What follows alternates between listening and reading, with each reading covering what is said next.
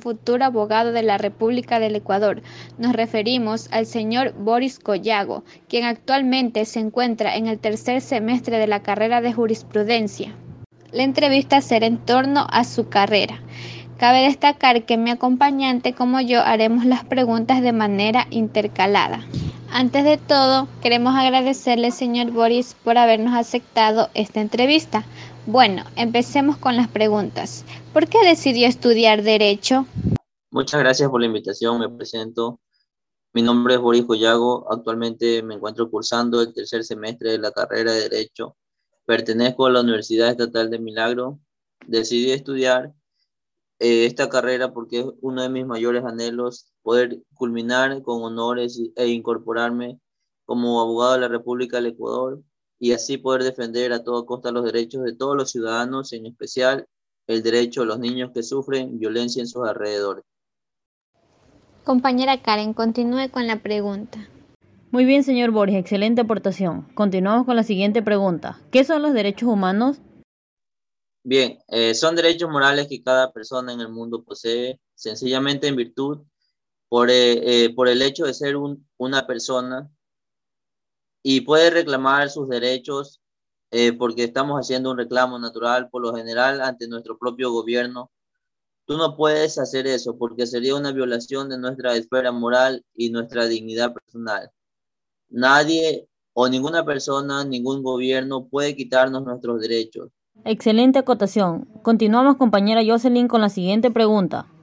Bueno, una vez contestada la pregunta, ¿qué son los derechos humanos? Mi pregunta es, ¿quién tiene acceso a ellos?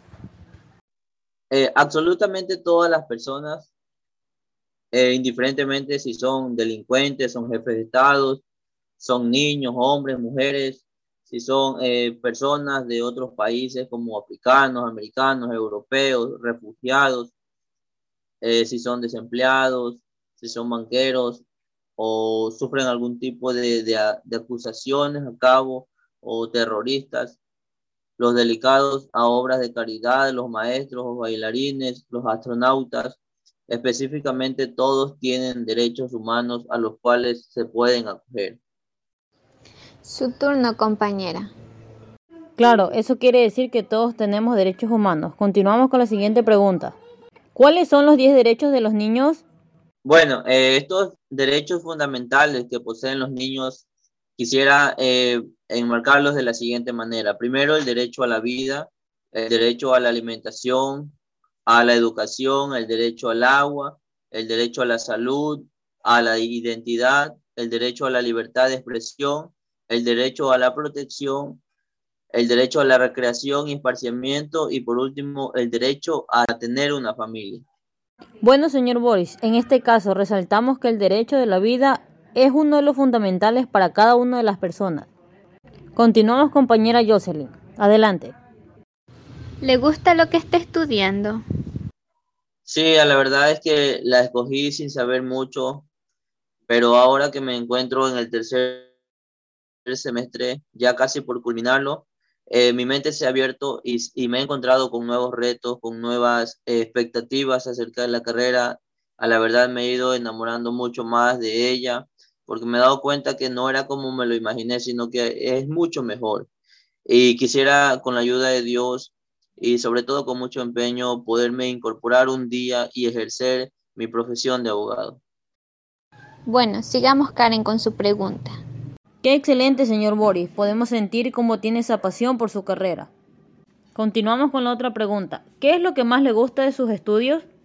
Lo que más me llama la atención o lo que más puedo resaltar de, de mi carrera es que el derecho tiene una gran incidencia o un impacto directo en la sociedad actual, en cualquier aspecto donde nosotros podemos mirarlo o analizarlo, ya sea desde los temas más personales como por ejemplo defender los derechos de los ciudadanos y más aún el defender el derecho de los niños, porque los derechos son normas que fundamentalmente se deben hacer cumplir para garantizar el bienestar psicológico, emocional y jurídico de cualquier persona en cualquier sociedad o nación en la que se encuentre habitando.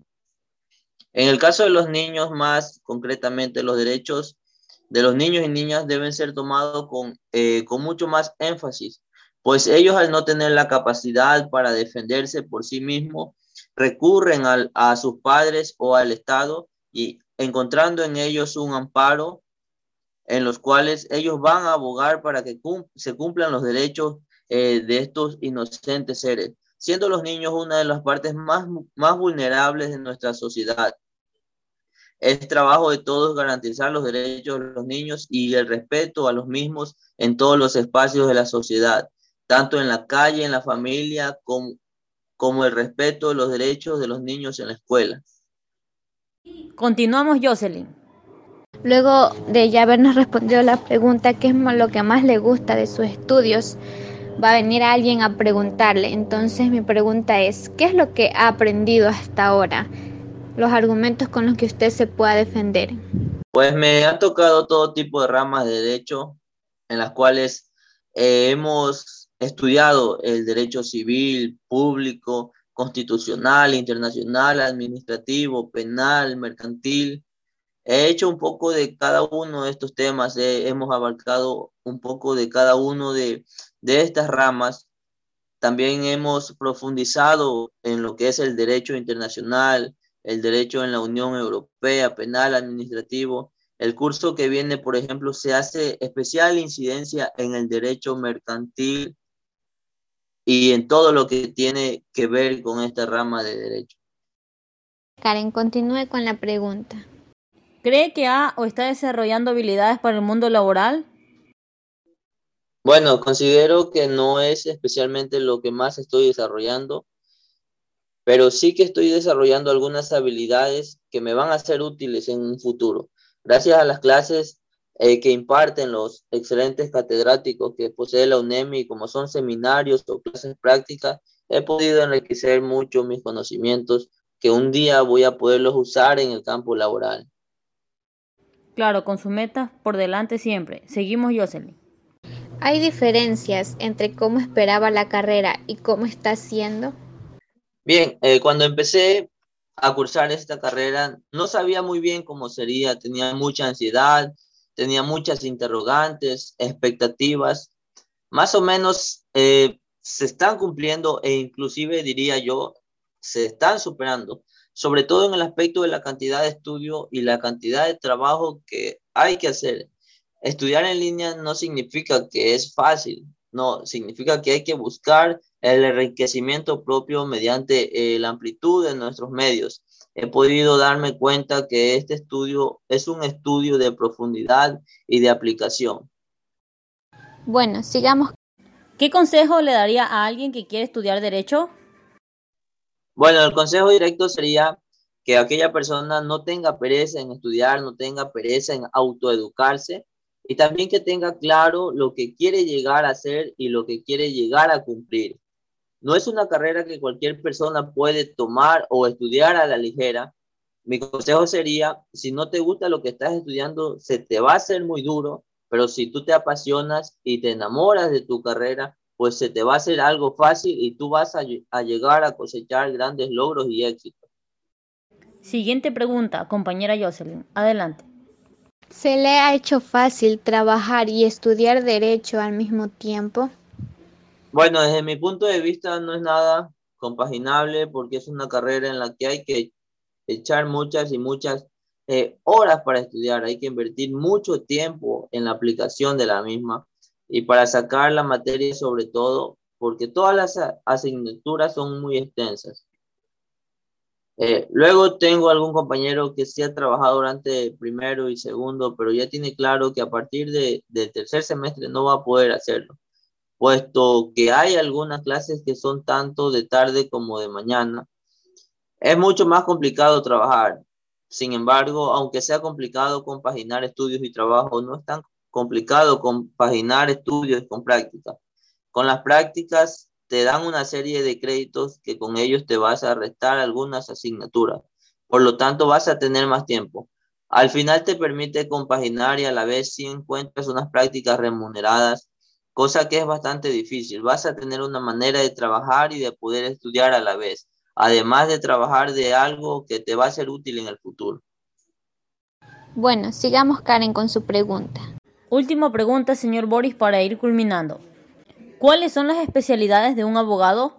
Bueno, las principales especialidades o los campos en los cuales se, se involucra la materia de derecho o la especialidad de abogado es el campo familiar, el área civil, laboral, penal, fiscal, el campo mercantil, financiero, corporativo, migratorio, agraria, propiedad intelectual, electoral, constitucional y de amparo. Ha sido un confortable momento compartir conocimientos con usted, señor Boris. Continuamos, compañera Jocelyn, finalizando nuestra entrevista. Bueno, señor Boris, ya para terminar esta entrevista, algo más que quiera acotar. Bien, si le interesa estudiar derecho, se deberá contar preferentemente con un perfil en el que se destaquen las siguientes habilidades. He hecho diferentes puntos en los cuales quisiera compartir en esta hora.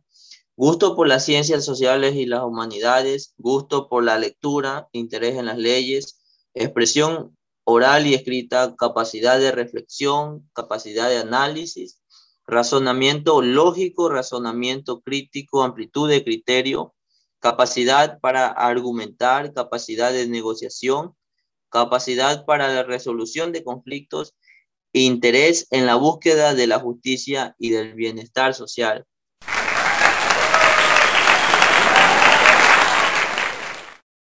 Bueno, señor Boris, anhelamos que sus sueños y sus metas se cumplan. Jocelyn. Queremos agradecerle, señor Boris, por habernos permitido entrevistarlo. Bueno, señoritas, yo les agradezco también por la invitación y por eh, todas las preguntas que ustedes me han sabido expresar y yo se las he sabido contestar. Les agradezco y que tengan un buen día. Agradecerle a nuestra audiencia por la sintonía y recordarles que se vienen muchas más entrevistas para ustedes. Un gusto, que tengan un excelente día. Gracias. Somos Jocelyn y Karen en Radio Sintonía Académica.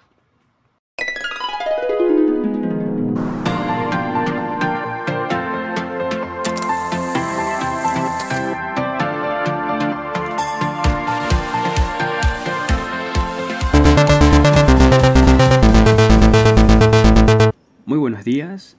El día de hoy les tengo una entrevista con Anthony Aristega. Pero antes de todo, permítanme enviarles un abrazo fraterno y un cordial saludo a todas las personas que nos están escuchando el día de hoy.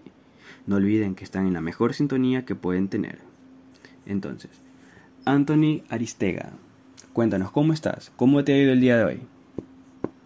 Dani, un cordial saludo, amigos, amigas que nos están escuchando. Bien, estoy muy bien de salud, gracias por preguntar. Eh, gozando de este hermoso clima que se nos viene con el riquísimo invierno. Perfecto. La verdad que el invierno es algo molestoso para muchas personas, las pequeñas lluvias que levantan el calor, los grandes aguaceros que inundan las calles, pero se sabe sobrellevar, ¿correcto? Claro, claro, se sabe sobrellevar. Lo importante es disfrutar eh, de estos, de las creaciones que tenemos a diarios. Exactamente. Cuéntanos un poquito de cómo has llevado tu vida con respecto a la pandemia. Ya son casi dos años respecto a la pandemia. Cuéntanos, ¿cómo vas con eso? Sí, la verdad que la pandemia para, para todos eh, fue algo muy difícil, ¿no?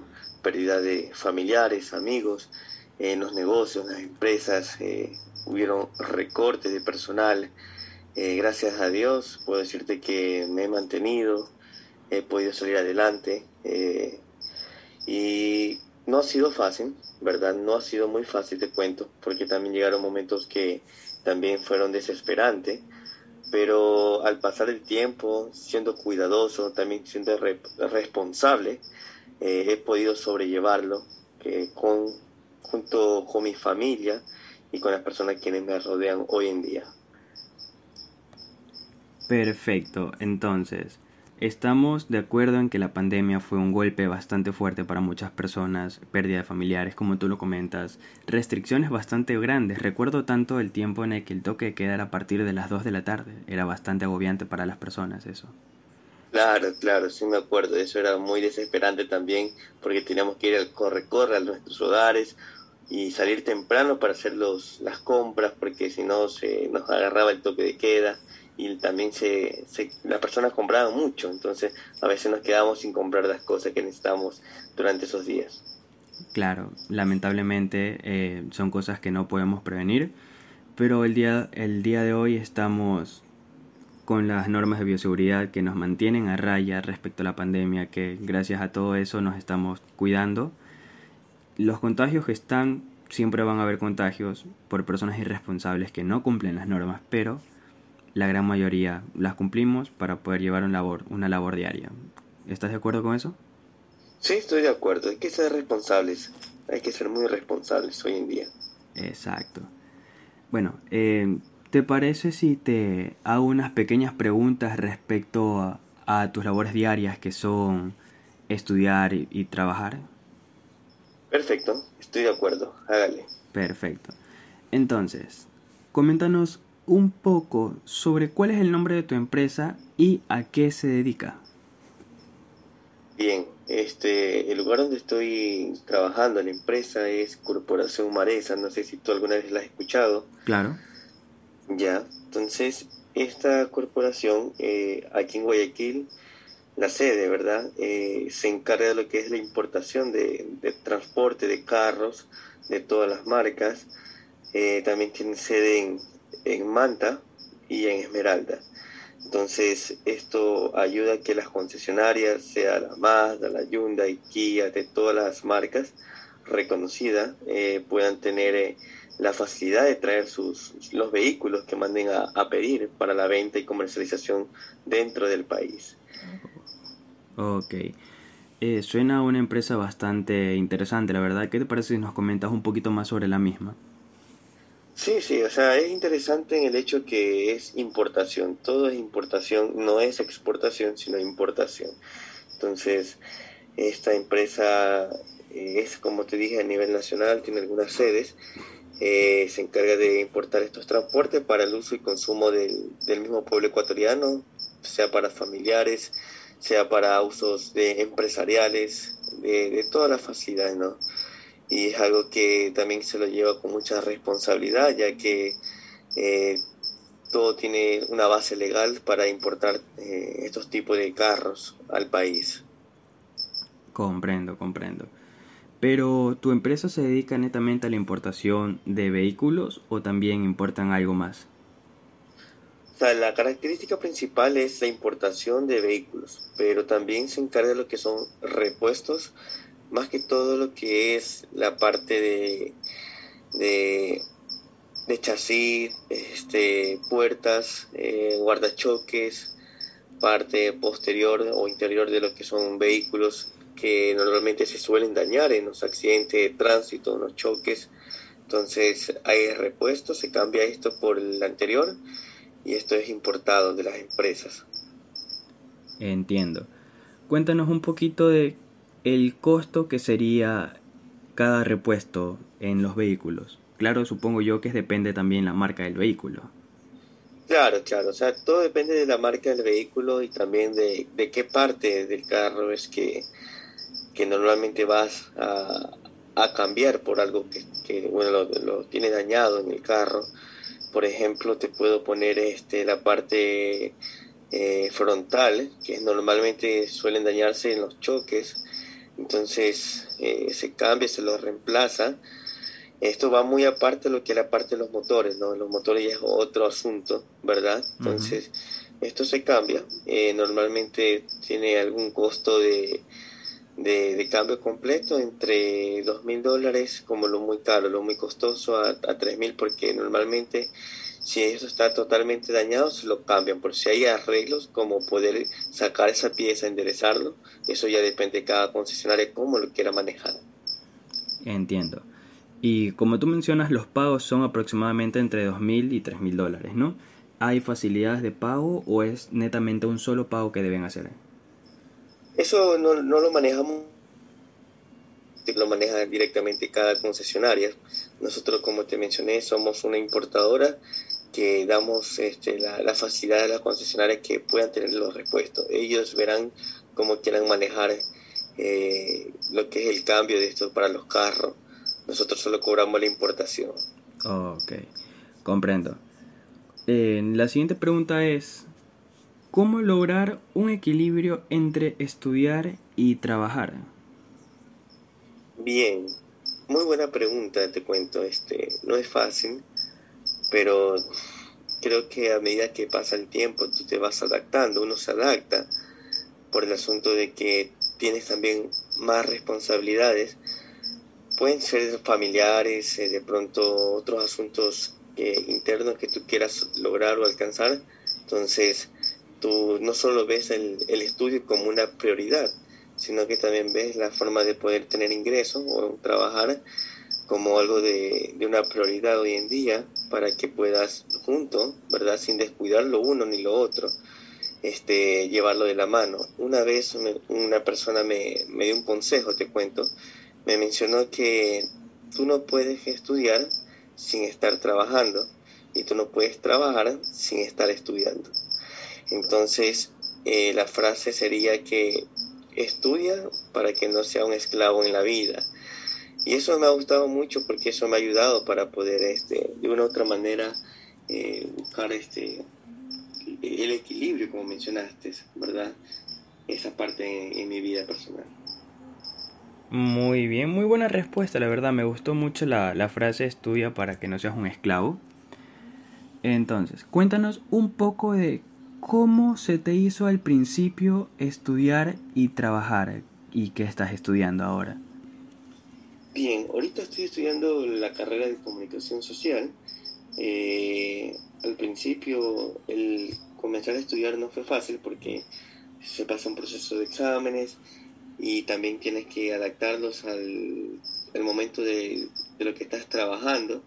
¿verdad? Para que también tus jefes, tus coordinadores sepan de lo que tú estás estudiando, tienes que mantenerlo al tanto para que puedan ser también ellos un aporte este, de una otra manera con darte facilidad en el tiempo y puedas cumplir también con tus labores y también con con tus estudios, con el estudio de uno. Entonces al principio no fue fácil, se ha chocado muchas veces, pero como te menciono, hablando todo se puede llegar a un acuerdo. Entonces eso es lo que ha ayudado hoy en día. Mm, bueno, eh, sabemos que estudiar y trabajar no es sencillo desde el principio y al final no termina siendo sencillo, es cuestión de saber manejar los tiempos, ¿correcto? Correcto, correcto. Perfecto, entonces la siguiente pregunta sería, ¿cuánto tiempo llevas en la empresa y a qué te dedicas dentro de ella? Bien, ya llevo casi tres años, se podría decir. Entonces, antes de eso trabajaba en algo similar, entonces por eso me adapté muy rápido a esta empresa. Ah, me encargo en la parte de lo que es cuando se importan los transportes, los vehículos, tienen que sí o sí registrarse lo que es eh, los impuestos, lo que son SRI, eh, ¿verdad? Entonces, para la comercialización y que todo esté en regla, todo esté en orden, eh, entonces esto ha hecho que me pueda desempeñar en esta área, ya llevo dos años en esta área, antes trabajaba en la parte de, esta área pero como asistente, ahora es algo que ya es netamente eh, personal, trabajando como responsable de esta área en esta empresa donde, te menciono que estoy trabajando. Eh, no ha sido fácil tampoco aprender porque siempre hay cosas que uno se olvida y tiene que estar constantemente recordándose para que puedas este, desempeñarte y cumplir de la, función de una mejor manera para que puedas satisfacer a la empresa, a tus jefes, a los jefes, a los responsables y puedas también eh, elevar y motivar a, a la empresa que siga contando con tu servicio más que todo. Perfecto. Básicamente la importación no sería posible sin tu trabajo. Sí, sí, podría decir que sí, porque esto hace, como te menciono, que las personas quienes vayan a adquirir eh, transporte sean únicamente dueños de ellos mismos, entonces yo me encargo de esa parte para que sean ingresados de lo que son SRI con el dueño único y propietario. Correcto, me parece muy bien tu, tu labor dentro de la empresa eh, la siguiente pregunta sería, em, ¿el cargo que manejas dentro de tu empresa es sencillo o es complicado? Eh, al principio no fue algo sencillo, no te voy a mentir. A veces por mi mente se me cruzaba como eh, la verdad que el otro trabajo estaba mucho mejor por el aspecto que era más, más sencillo, ¿no? Acá capaz muchas responsabilidades o muchas funciones, pero al pasar el tiempo esto se ha ido aprendiendo, se ha ido moldeando, lo he podido asimilar, comprender, eh, también siendo responsable, porque no, no, es bueno que la persona quien esté trabajando eh, se dé unos gustos de, de dejar descuidos, porque esto permitiría que haga este, altibajos en su vida personal, en la empresa, y es por eso estar muy, muy atento, ¿no? Entonces, eh, te menciono que no ha sido fácil al principio, pero hoy en día me está yendo muy bien. Lo he aprendido a asimilar y a hacer de la mejor manera. Correcto. Coméntanos cuánto tiempo tuviste que pasar para adaptarte al 100% en tu cargo actual. Eh, dos años llevo en esta función, una preparación como de unos cuatro o cinco meses, por lo menos unos ocho meses ya, ya tenía un mejor dominio de este cargo. Bueno, es, eh, la verdad que es un tiempo algo considerable, son ocho meses, entonces creo que es un tiempo bastante bueno como para poder aprender lo que se necesita para desempeñar el puesto, ¿no? Sí, sí, yo pienso que lo que yo me desempeñé, o sea, lo que he podido aprender, sí me costó más tiempo comparado con, con otras personas porque era algo, como te mencioné, sumamente nuevo, sumamente nuevo comparado con lo que yo antes hacía. Entonces, por eso es bueno en la vida aprender cada cosa porque es algo que te nutre, algo que te enseña para un futuro poder desempeñarte algo similar o algo sumamente más difícil, pero sabiendo que tú lo puedes lograr. Claro. Eh, coméntanos, ¿cuánto es la demanda que recibe tu empresa por servicios? Ok, la demanda es algo, un valor inestable, o sea, no inestable de que es malo, sino que a veces son unas demandas considerables de que son muchas y otras veces lo normal, lo que normalmente se maneja. Por ejemplo, eh, la importación de carro mensual son unos 10.000 a 15.000 carros.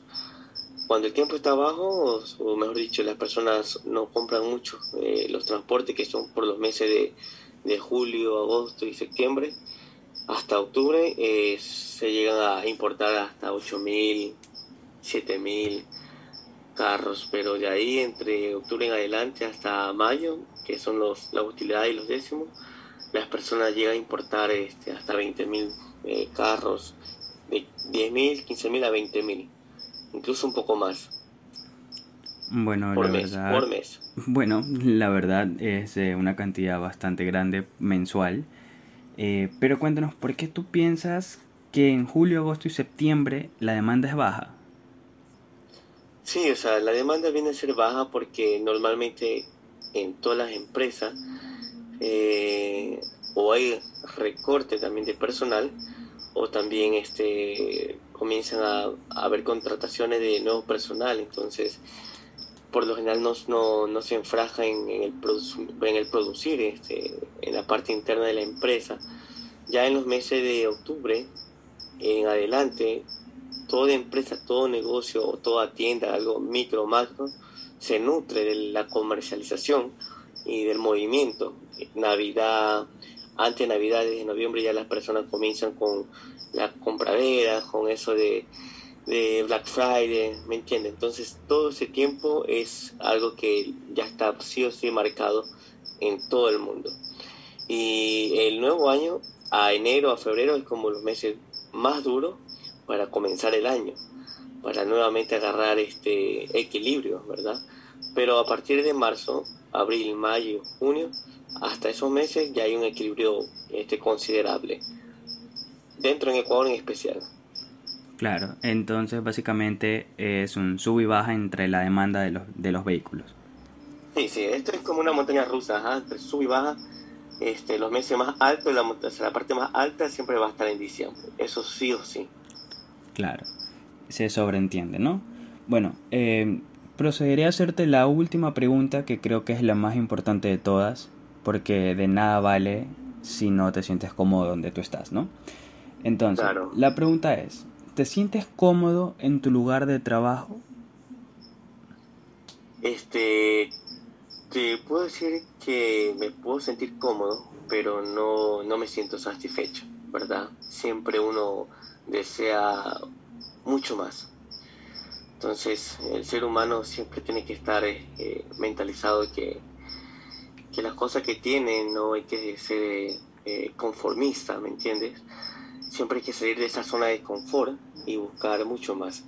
No quiero decir que sea algo por vanidad, algo material, sino incluso personal. Por ejemplo, no es necesario tener todas las riquezas del mundo, eh, te hablo por lo material, pero puedes tener una satisfacción de que todas las cosas que estás haciendo lo estás aprendiendo y sigas aprendiendo más cosas y más cosas. Entonces es algo bueno porque te estás nutriendo.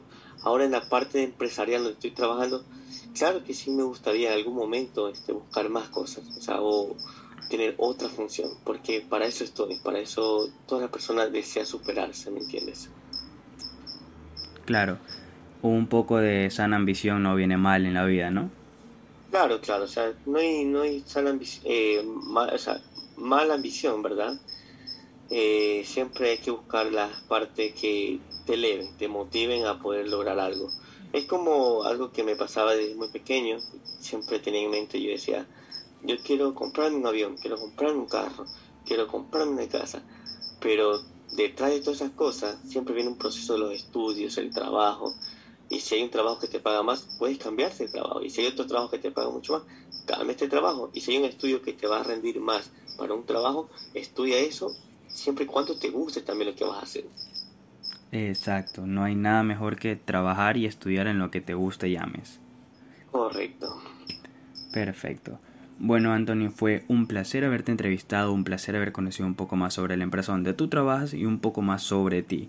Queridos oyentes, un placer haber estado para ustedes el día de hoy y recuerden, estudien para que no sean esclavos de nadie, para que sean sus propios jefes y puedan superarse y crecer personal y empresarialmente. Un placer con todos, me despido, yo fui Dani Silvestre Rivera Vera junto a Anthony Aristega. Un placer